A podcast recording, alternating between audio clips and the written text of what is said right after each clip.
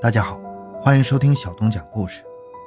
很多人都害怕走夜路，如果说这条路上还要经过一座公墓，那可能就更让人毛骨悚然了。十九岁的王丽丽就是在下了夜班之后，走在这样一条路上，结果遭遇了危险。浙江舟山发生了这样一起案子，警方凌晨两点左右赶到现场的时候。女孩已经被折磨的没有人样了，脸上都是血，脸部比较肿，眼眶青紫肿胀，球结膜大量出血，嘴和鼻子都被打歪了，脖子上有表皮剥脱和皮下血肿，手背上有多处擦伤，头发上有很多细碎的砖头碎末，左额头有一个两厘米的创口。欢迎收听由小东播讲的《为了一个女孩的尊严》。回到现场，寻找真相。小东讲故事系列专辑由喜马拉雅独家播出。女孩哭着告诉警方，她叫王丽丽。当天晚上下夜班的时候，她被人强暴了。等女孩情绪稍微平复之后，开始讲述案发过程。她是晚上九点多下班往家赶的，等走到公墓位置时，由于山坡比较陡，她就蹬不动自行车了。就在她全力蹬车的时候，她看到有一个人蹲在路边吸烟。她还来不及反应，那个黑影腾的一下就向她扑了过来。王丽丽刚喊了声救命，嘴巴就被堵住了。那个人把王丽丽拖进公墓，然后把她衣服扒了，用她外套蒙住她的眼睛，然后不知道从地上抓起什么重物，像疯了一样猛地打王丽丽的头部。王丽丽哭着央求：“别打了，有什么事情你说呀。”然后就昏了过去。等王丽丽醒来之后，她被控制着，已经无力反抗。等到施暴者离开之后，不知过了多久。他似乎感到一个人走了过来，他开始向这个人求助，不料却被来人捂住了嘴。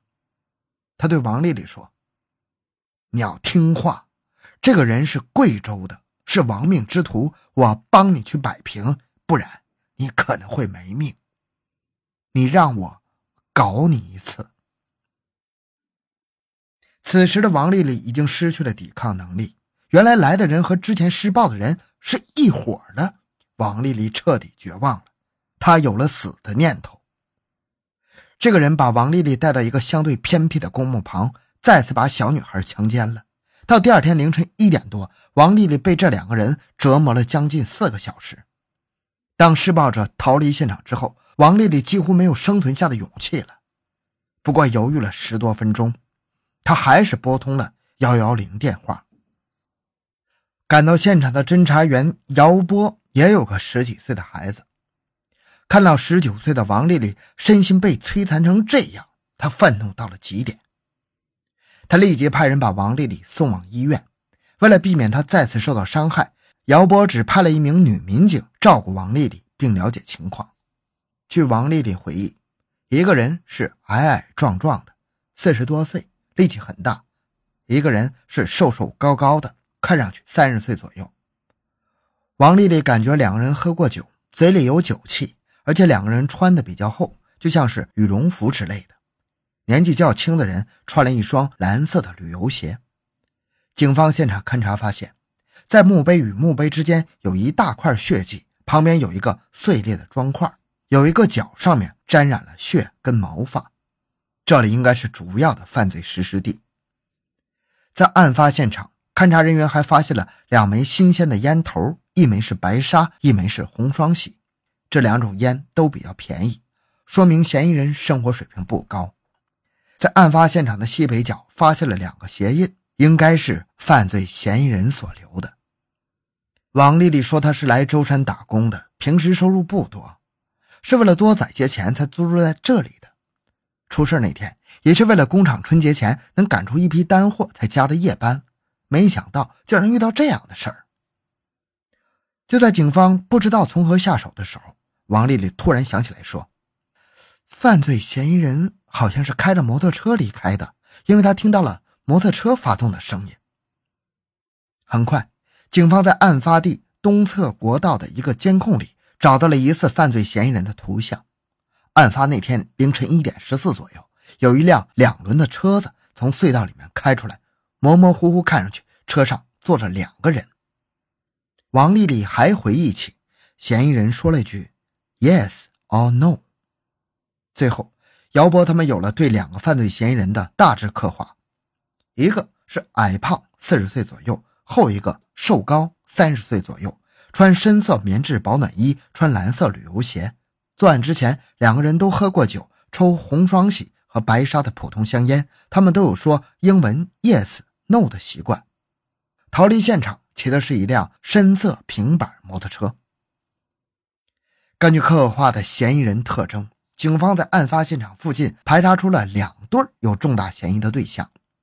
第一对是案发现场公墓的承建人石匠王大雷和香烛店老板张丁。王大雷是浙江温岭人，四十多岁，身材矮胖。虽然已经结过婚，但妻子并不在身边，只有他一个人在舟山。他的工作地点就在案发的墓地内，给这里的坟墓立碑刻字。警方认为，相对正常人来说。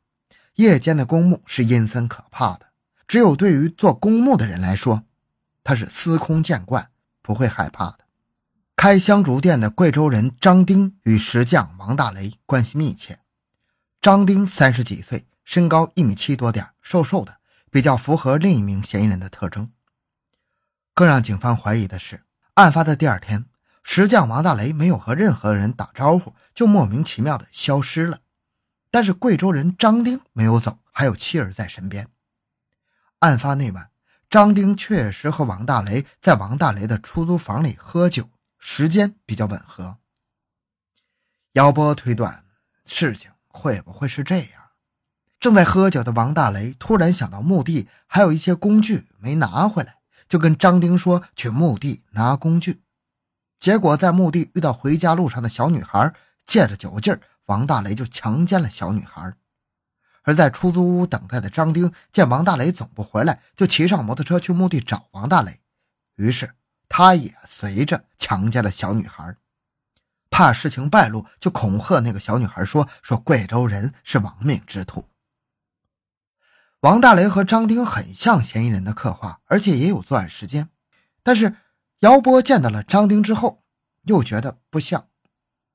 张丁平时喜欢穿皮鞋，没有旅游鞋，而且他抽的是中华，平时喜欢穿西装。王大雷的邻居也反映，王大雷只喝酒不抽烟。在调查王大雷和张丁的同时，警方也在对另一个嫌疑人进行调查，因为王丽丽说她在骑车到达公墓之前，就感觉到有两个人骑着摩托车在公路的另一侧跟着她。到快到公墓时，那辆摩托车突然加速，抢在她前面进入公墓。王丽丽虽然有些犹豫，但最后还是拐进了那条山路，因为这是她回家最近的一条路。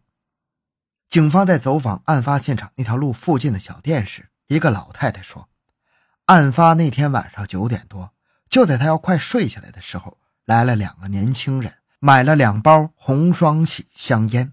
这两个人就住在离他家小店不远的。一栋商品房里，侦查员来到两个人住的院子，在院子里看到了一辆摩托车，也看到了两个人，一个胖胖的，另一个瘦瘦的。在他们住的地方还有一股浓重的酒味。警方向两人表明了身份，没想到两个人却夺路而逃。警方看到两个人跑了，顿时觉得这两个人很可能就是他们要找的嫌疑人。当警方抓到这两个人的时候，感觉这个案子已经破了，姚波他们立即组织对这两个人进行讯问，但是这两个人说，在案发那晚九点左右，他们确实跟踪过一个骑自行车的女孩，后来被女孩发现了就离开了。后来他们去小店买了烟，就回出租屋睡觉了。可是如果真是这样的话，那他们见到警察为什么要跑呢？两个人一口咬定跟踪女孩不成，两个人就回出租屋睡觉。可是房东却告诉警方，两个人是第二天六点才回来的出租房，两个人都说了谎。那么，当天晚上，这两个人究竟去了哪里？两个人终于说出了案发那一晚的去向。